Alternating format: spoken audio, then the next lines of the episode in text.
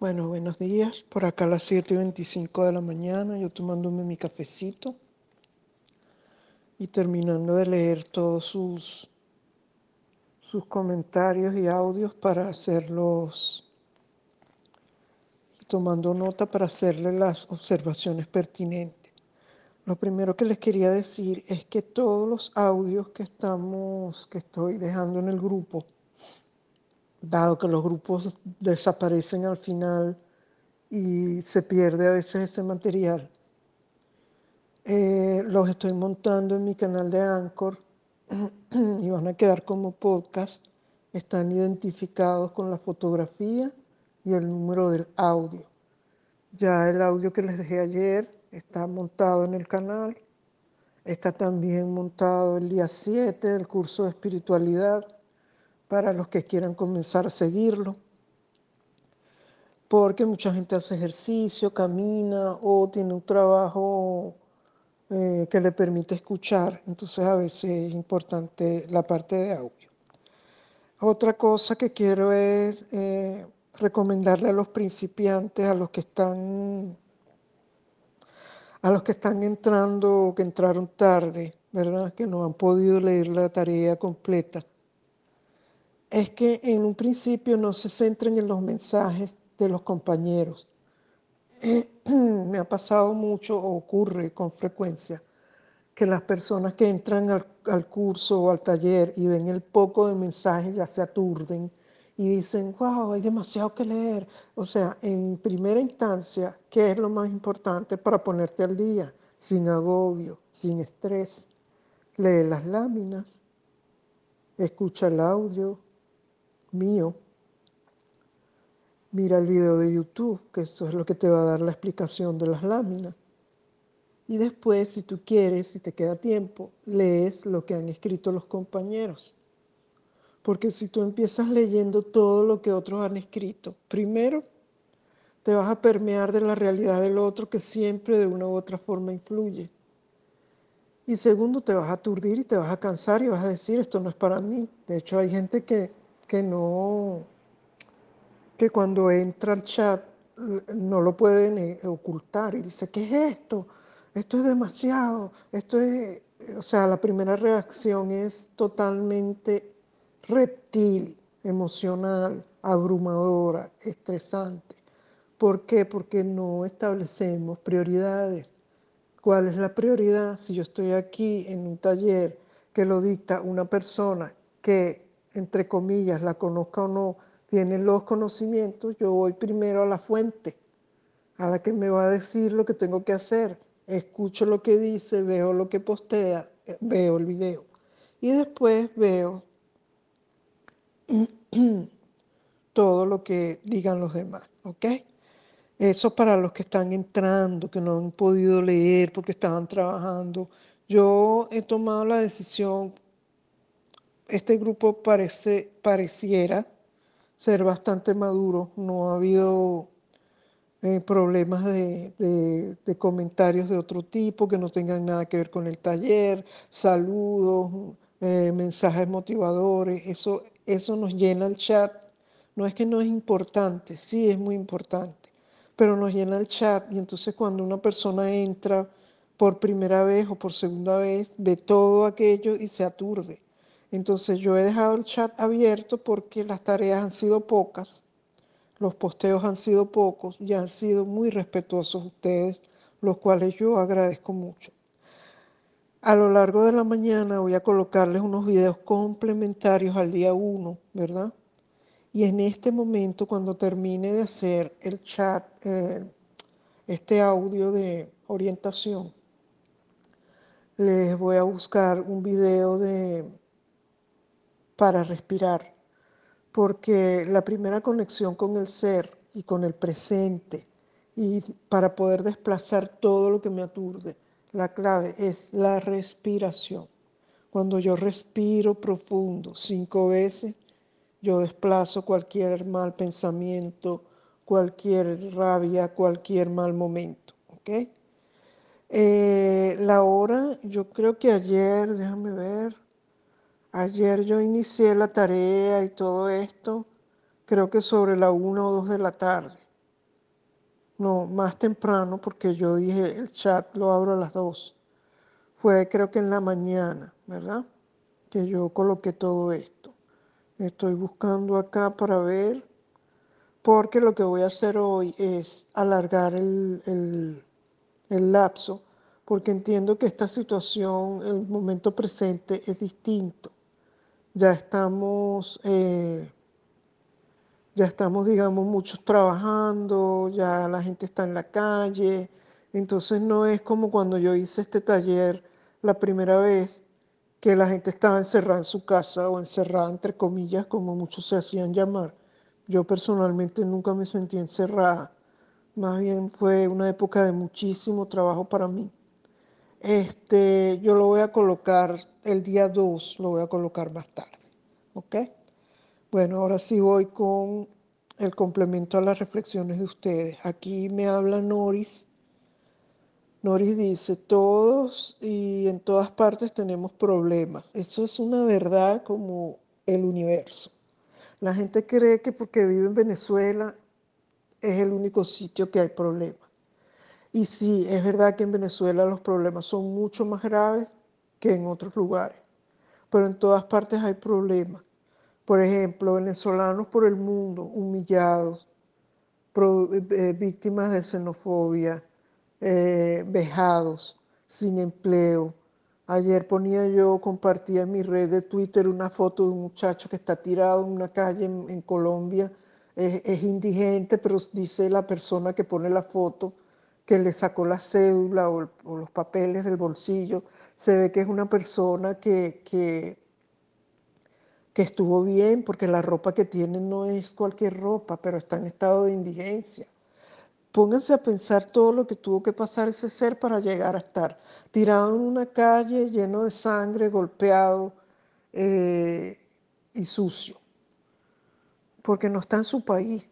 Entonces, eh, tanto el que está allá como el que no está allá, o el que es nacional de otro país y su país está en guerra, está en invasión, está en conflicto con otros países.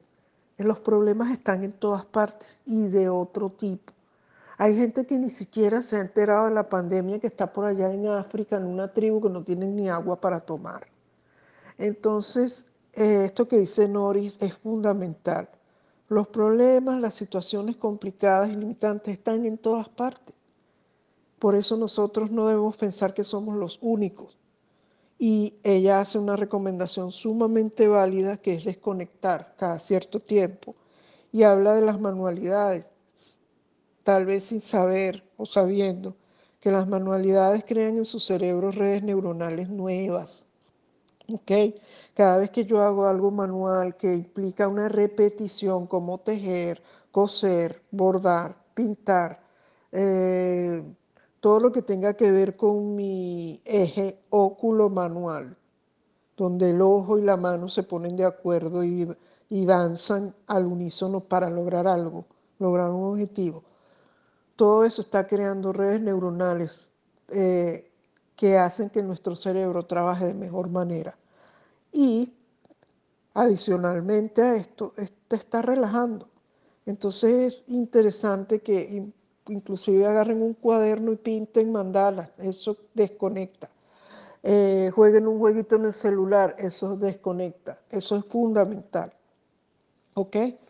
Eh, Morelis por acá dice que agradece por todo, por la salud, por la familia y que gracias al taller de PNL que hizo conmigo, eh, en ese taller de PNL ella desató un nudo que no le permitía avanzar. Fíjense ustedes esto tan importante.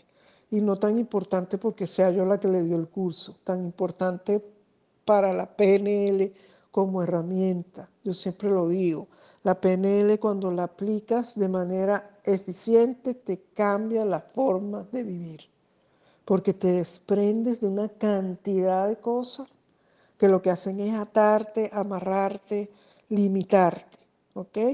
Entonces me alegro mucho que el taller te haya servido, me alegro mucho que, que, te sea útil y ojo, este taller fue un taller de tres días. Imagínense ustedes lo que se logra cursando un entrenamiento completo de siete semanas o un curso completo. Entonces, es importante identificar las cosas que nos ayudan a avanzar, a mejorar, a transformar, porque eso es lo que nos va a llevar a vivir mejor, a vivir de otra manera, y esa es la idea. Gracias a ti, Morelli. Eh, Catherine por aquí dice en su reflexión que le ha permitido ver otro enfoque de su vida, ya que ha vivido desde el papel de víctima. Fíjense bien, en este taller mucha gente le va a pasar lo que le está pasando a Catherine. Se dan cuenta que han vivido como la víctima, han vivido lo que llamamos en medicina intuitiva desde la herida, son heridólogos. Yo lo que quiero acotar acá es que eso es normal. Eso es normal. Eso es normal que nos pase o que les pase, porque nosotros venimos de una familia, de una sociedad, de una cultura, de un país determinado, que nos transmite valores, creencias, y siempre, absolutamente siempre, el enfermo, el desposeído, el que le pasa algo, el débil, es el que se lleva la atención. El que está herido se lleva la atención. Entonces nosotros pasamos a ser, como lo dice la doctora Caroline Miss, heridólogos. Pasamos a ser expertos en heridas, porque es que mi herida es más grande que la tuya. Lo mío duele más que lo tuyo. Y fíjese a veces cuando en conversaciones tan absurdas que no deberían existir ni repetirse, a veces hacemos una carrera a ver que quién ha sufrido más, quién le ha pasado peor, a quién le ha ido peor. Y eso es algo totalmente absurdo, ilógico y sin sentido, porque la herida no nos deja más que eso, herida, y vamos a seguir ahí nadando en el charquito de sangre que nos deja la herida, porque somos víctimas. Entonces, cuando yo identifico que ya yo no soy una víctima de la vida, sino que yo soy la protagonista de mi vida, yo comienzo a cambiar esas creencias. Eso no es culpa de nosotros. Eso es lo que nos dejó nuestra madre, nuestras tías, abuelas, la familia. Recuerden esos refranes que decían, en esta familia no se hace tal cosa. En esta familia la puerta se cierra a las nueve de la noche. En esta familia no tal cosa. Eso son creencias, programas, programación. Estamos programados. Entonces, cuando determinamos e identificamos que estamos viviendo como una víctima, debemos pasar, cambiar el patrón a protagonista y eso se logra aplicando el para qué. ¿Ok? Porque el para qué es lo que me determina a mí qué aprendizaje me hace falta para seguir viviendo mejor. ¿Ok, Catherine? Y todo el que esté viviendo así. Seguimos con Susana. Eh, Susana, tu lenguaje me da mucha risa porque es el lenguaje común de la gente, pero fíjate como tú dices, estoy perdidísima. Bueno, ya le diste la orden al cerebro, ya le dijiste, estoy perdida y el cerebro te va a dejar ahí. El lenguaje es fundamental, Susana. Cuando yo digo estoy perdida, realmente vas a estar perdida. Eh, y todo depende de ti. No hay nada que disculparte. Sí, estamos en el día uno eh, tu amiga te, hizo la invitación al taller, pero tal vez no te acotó, no te, no te, digamos, enfatizó o especificó que el taller comenzaba hoy. En tus palabras y en tu lenguaje detecto que ya estás de salida, porque dices en la próxima oportunidad que abran. Realmente este taller yo no lo iba a hacer más, porque es un taller que requiere mucho de mí. Son cinco días pegado en un teléfono, leyendo, leyendo comentarios y escuchando todo lo que postean. Por eso decidí cerrar el grupo en 70 personas y aún así creo que hay más, siempre se retiran unas cuantas, porque esta información no es para todo el mundo, esta información es para quien la necesita. Y el que la necesita simplemente es aquel que siente la necesidad de quedarse y seguir. Entonces no hay nada que disculparte si tú sientes que no puedes. Yo igualmente dejé hace poco una recomendación que te centres en las láminas, en el video, y hagas tu tarea. Y la tarea es responder una sola, lo demás es puramente. La idea también es que las tareas, las preguntas las anoten y la vayan respondiendo, reflexionando a lo largo del tiempo, porque es mucha información que no se puede digerir en un día. Entonces, eh, es importante que, tomen notas, es por eso, ¿ok? Tú decidirás si te quedas o, te retiras. Ya eso es algo personal. Eh, por aquí María Auxiliadora dice eh, algo de que no hay, no hay mucho por leer. Eh, más bien hay mucho que escuchar, ¿ok? Esto es con la misma Susana que le da las gracias a María Auxiliadora. No hay mucho que leer, hay mucho que escuchar, porque la lectura es de, los, de las tareas. Las tres láminas que yo posteé son una de recomendaciones, una de normas del grupo y una con la modalidad. Esas láminas te las lees una vez y ya no las lees más porque son es lo mismo. De hecho, ya no las voy a colocar más porque creo que este es un grupo bastante maduro. Entonces no hay nada que repetir. Ya la gente sabe aquí qué es lo que hay. Lo que hay que leer es las láminas, que no son nada tampoco complicadas, porque son láminas tipo mapas mentales con palabras. No son láminas de contenido, no me gustan las láminas con contenido escrito, muy largo. Ok. Eh, seguimos con... Mm, no hay mucho que leer, mucho que escuchar. Eh, sigue las recomendaciones lean solo mi material al principio. Seguimos con Rocío. Rocío inicia su participación diciendo algo fundamental que es el gran poder que tiene la palabra. Y no solo la palabra que te dices a ti misma, la palabra que repites y todo lo que sale de tu boca. Todo lo que sale de tu boca es tu realidad. Todo lo que te dices a ti misma es tu realidad. Y depende de lo que te dices y de lo que dices, así vas a vivir. Porque el cerebro aprende de dos maneras. Aprende con imágenes y con repeticiones.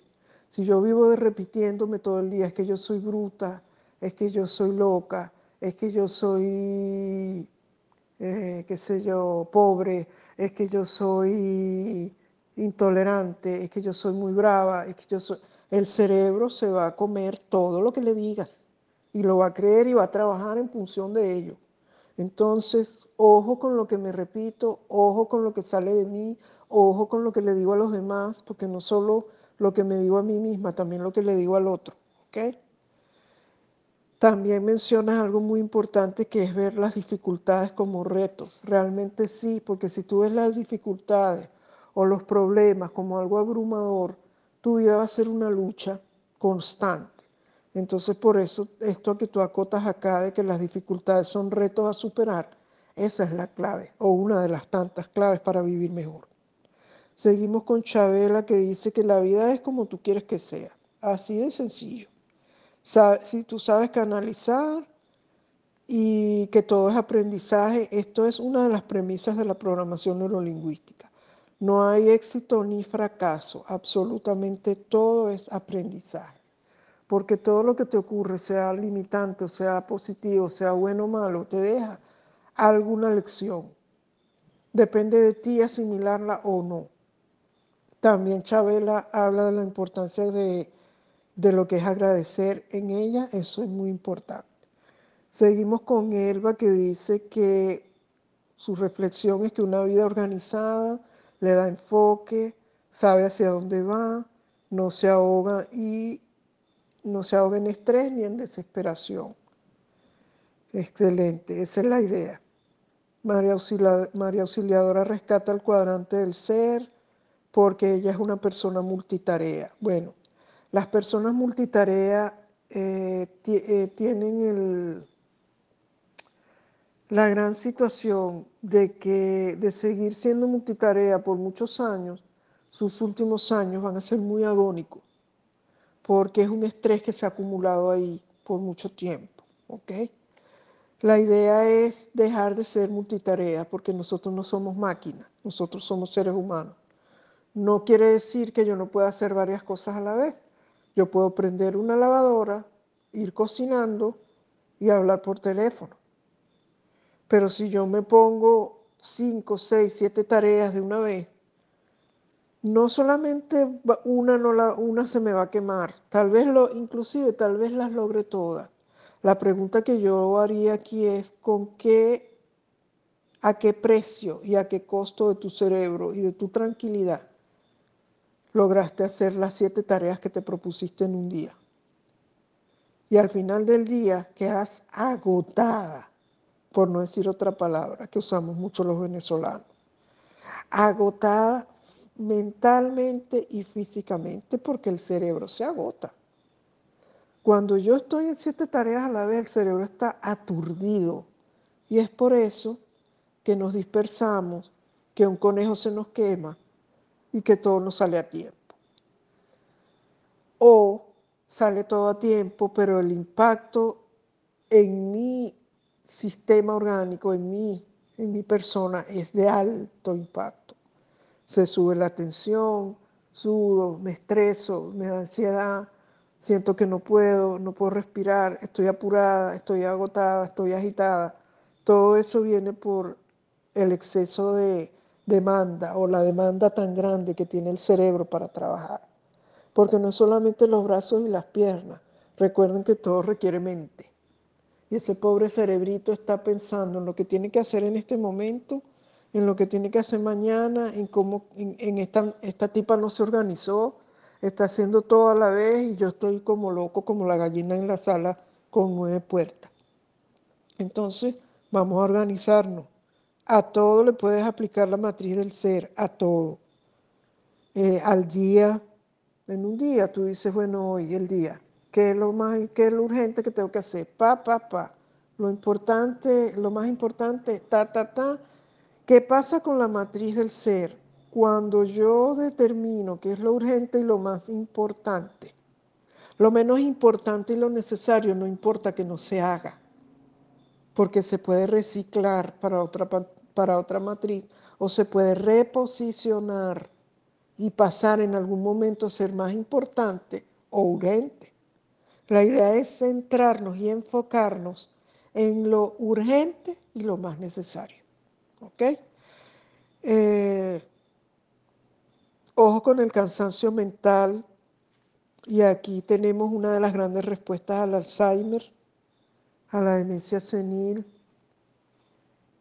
eh, prematura.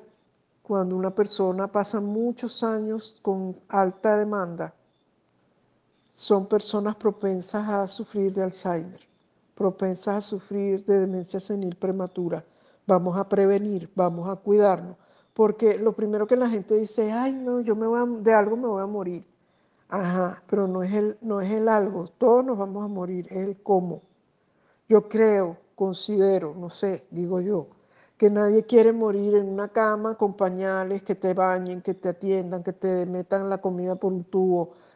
Y, y eso es lo que va a pasar con las personas que tienen alta demanda, que se van a ir deteriorando de tal manera que no se van a morir, se van a deteriorar. Y justo cuando somos multitarea, eso es lo que debemos tener en la mente y eso es lo que debemos, eh, lo que es importante que nosotros eh, tratemos de evitar, porque el ser multitarea realmente lo que hace es desgastar, ¿ok?